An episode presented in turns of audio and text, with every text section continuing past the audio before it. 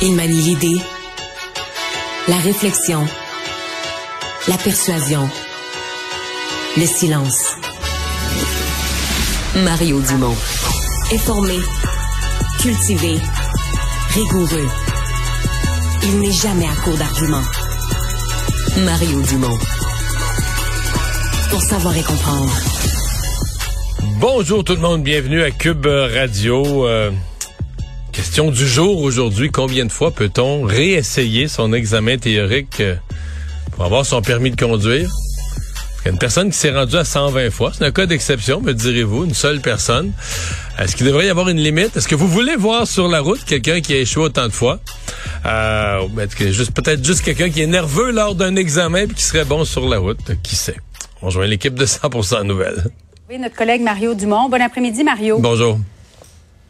On va faire un peu différent. Aujourd'hui, on va commencer avec le sport. Est-ce que ça te convient? Oui. oui. Je ne sais pas si tu as écouté le point de presse de Laurent Duvernay-Tardif qui a annoncé aujourd'hui sa retraite. Oui, je l'ai écouté en partie. C'était. Oui, il était très ému. Donc, il quitte la NFL après neuf saisons. Il a été joueur de la NFL, résident en médecine. On lui a posé la question est-ce qu'éventuellement il pourrait se lancer en politique? On va l'écouter ensemble. Est-ce qu'une carrière en politique, ça pourrait vous intéresser? Non, non. Euh, faut, faut que je focus sur les boulangeries.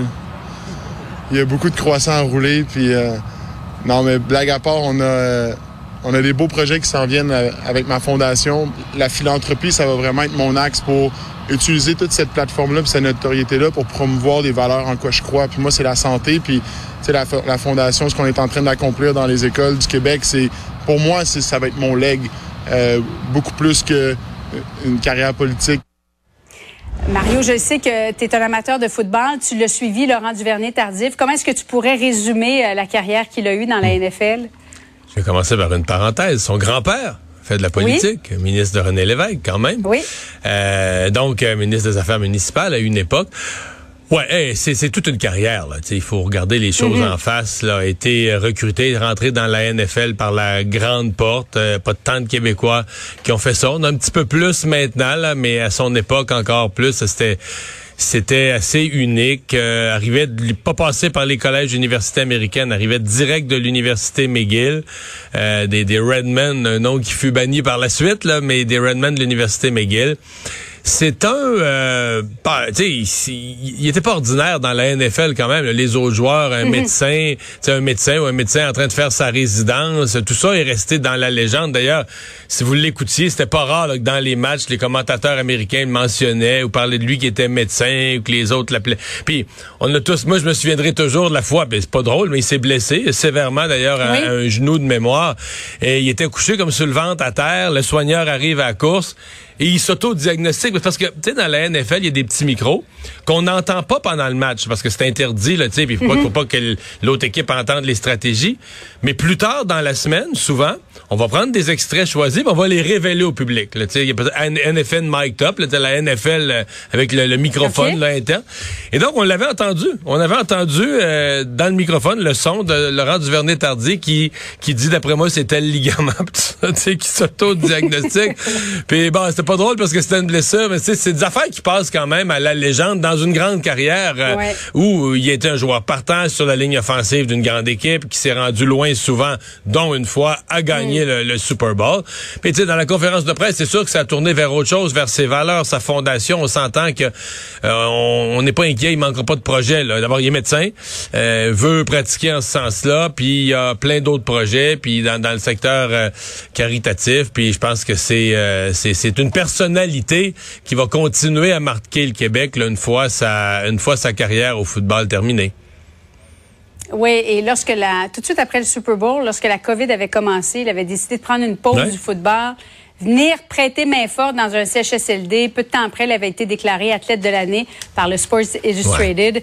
Alors, euh, vraiment, il disait aujourd'hui comment ça avait été difficile, un, véritable parcours du combattant, de, conjuguer football et médecine.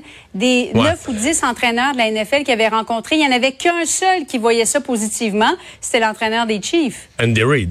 Parce qu'Andy Reid, et Andy Reid, c'est sûr, si tu le regardes, c'est un gros monsieur avec une moustache qui n'a pas l'air particulièrement en forme, puis des fois, il peut avoir l'air bourru un peu. Euh, c'est l'intellectuel de tous les entraîneurs de la Ligue de, la, Ligue de football, de la NFL, la Ligue nationale de football américaine c'est un, peut-être pas le seul, mais un des intellectuels qui a de la formation. Sa mère avait étudié en médecine à la même université, l'université McGill. Mm il y avait un historique là, pour euh, pour s'intéresser au personnage, pour respecter ça, pour voir ce qu'il peut amener dans l'équipe aussi. Là. il va peut-être être pogné pour avoir moins de temps libre, être obligé d'étudier pendant que les autres sont au gym, mais il va peut-être t'amener une maturité, il va peut-être t'amener d'autres éléments.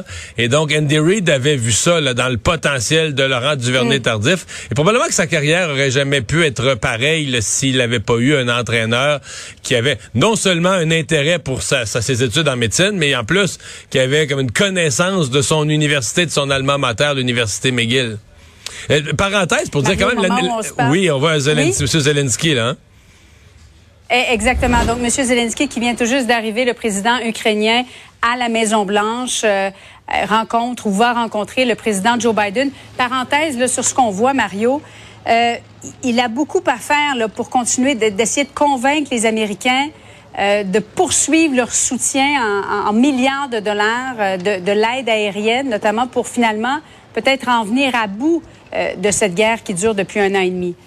Oui, oui, vraiment. Et des deux partis, parce que dans le Parti républicain, d'abord, dans les deux partis, on commence à trouver que ça fait beaucoup d'argent. Là. on demande 24 ou 25 mm-hmm. milliards de plus. Dans une guerre euh, qui ont, dont on voit plus trop l'aboutissement, la fin. La contre-offensive de l'Ukraine va pas au rythme espéré. Et dans une année qui va être une année électorale aux États-Unis l'année prochaine. Puis on sait dans une année électorale, les politiciens sont plus là, tu sais, le pain, le beurre, les affaires de base de l'électeur qui va aller voter. On est plus là-dedans que des grands enjeux internationaux.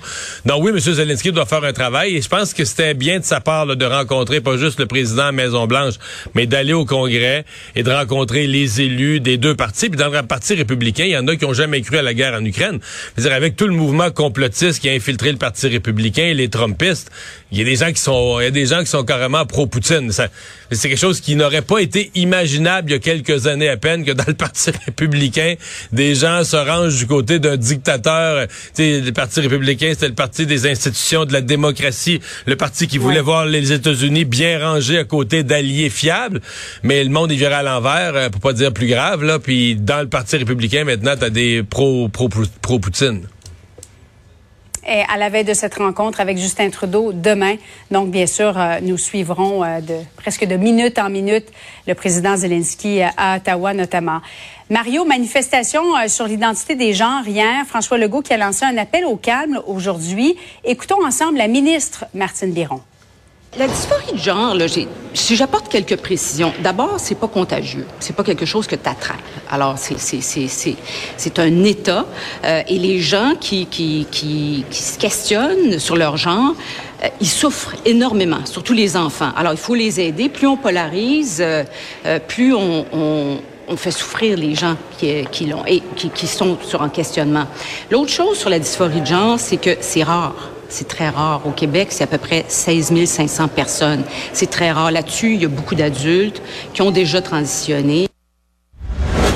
Mario, qu'est-ce que tu as pensé de cette déclaration? Très habile. D'abord, le fait que c'est pas contagieux, c'est fort bien dit. C'est, c'est, ça met les choses en perspective. Mhm. c'est, un peu humoristique d'une certaine façon, mais c'est ça quand même. Oui. Euh, remarquons qu'elle a bien insisté sur la dysphorie de genre. Donc, elle est allée vraiment sur cette minorité, un problème réel.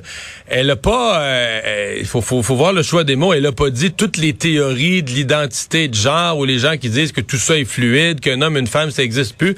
La ministre a pas épousé ça. Elle a épousé non pas une idéologie, mais le cas humain de jeunes qui sont en recherche de leur identité, qui dans certains cas doivent faire une transition, doivent être acceptés, doivent trouver leur place à l'école. Ce sont des groupes euh, de population parmi lesquels il y a des taux de suicide complètement anormalement élevés. Donc il y a un questionnement qui est réel. Mais elle était euh, plus généralement dans une dans un ton d'appel au calme. Le premier ministre, M. Legault, mhm. est arrivé après exactement dans le même ton. Et je pense que c'est euh, le bon à adopter. je voyais hier, participant aux manifestations, Maxime Bernier d'un bar, Jacques Metzing de l'autre bord. Tu sais, tu dis, est-ce que tu voulais vraiment comme élu, est-ce que c'était ta place de te retrouver là parmi euh, les manifestants dans le ton qui régnait dans les rues? Je suis pas si certain, là. Attendons de voir. Il y a ce comité d'experts ou de sages là, qui sera bientôt euh, formé euh, d'ici Noël. Annonce, euh, maintenant, ça s'est passé en début d'après-midi, des ministres Freeland et Champagne en lien avec le coût de la vie, l'inflation, hausse des taux d'intérêt.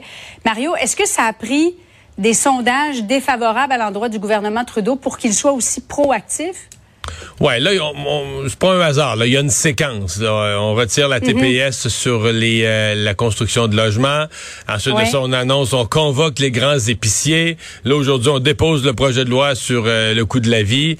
Euh, tout ça se passe dans quoi? Sept jours, total, ouais, sept jours. Euh, c'est pas c'est pas un hasard. Il y avait une séquence qui était préparée de la part du, du gouvernement pour montrer là, on s'occupe des affaires terre à terre. Ce projet de loi, cependant, euh, bon, le projet de loi est discuté au fil des jours et des semaines. Il y a peut-être des petits points qui vont en ressortir. J'ai écouté la conférence de presse.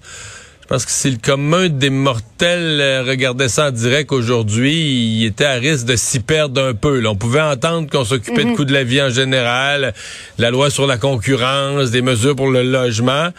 Mais c'est quand même un projet de loi complexe qui, dans certaines mesures, agit très indirectement sur le coût de la vie. Là. Toi et moi, si on améliore, mettons qu'on étudie le projet de loi, l'année prochaine, on l'adopte, ça améliore les lois sur le la concurrence qui entrera en vigueur au fil des années suivantes. Euh, Je suis pas certain que les gens qui trouvent que ça coûte cher à l'épicerie, euh, asseoir là, dans les allées des, des épiceries, vont avoir une solution qui arrive à la vitesse de ce qu'ils attendent. Là. je dis pas que c'est mauvais, c'est peut-être des choses qui doivent être faites à moyen et à long terme pour améliorer les règles de concurrence au Canada. Mais oui, ça démontre que le gouvernement a un intérêt pour euh, le, coût de la vie, mais c'est pas une solution immédiate au problème immédiat. Mario, merci beaucoup. Bon après-midi à toi. Salut.